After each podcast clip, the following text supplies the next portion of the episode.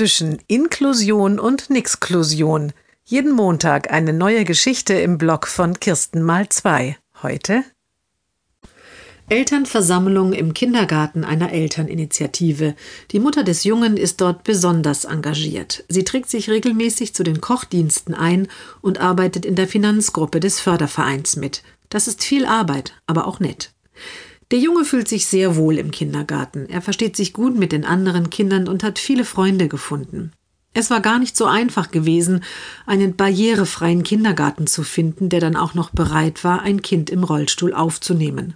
Auch deswegen nimmt sich die Mutter so viel Zeit für die Mitarbeit dort. Denn eigentlich ist sie mit den vielen Arzt- und Therapieterminen und all den Anträgen an Kranken- und Pflegekasse schon mehr als ausgelastet. In der Versammlung heute geht es um die Fahrtkostenzuschüsse der Kommune.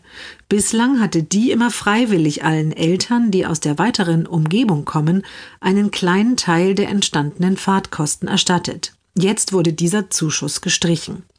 Die Mutter berichtet, wir von der Finanzgruppe haben wirklich alles versucht, aber es gibt nun einmal keine Rechtsgrundlage und damit auch keinen Anspruch. Unser Vorschlag ist, dass ihr euch noch mehr als bislang zu Fahrgemeinschaften zusammenschließt, um eure Kosten zu senken.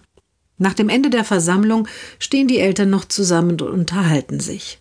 Da kommt ein Vater auf die Mutter zu und sagt, ihr wart einfach nicht hartnäckig genug bei den Verhandlungen mit der Kommune. Aber klar, wenn ich das so gut hätte wie du, dein Kind wird ja jeden Morgen mit dem Taxi von zu Hause abgeholt und nachmittags wieder zurückgebracht.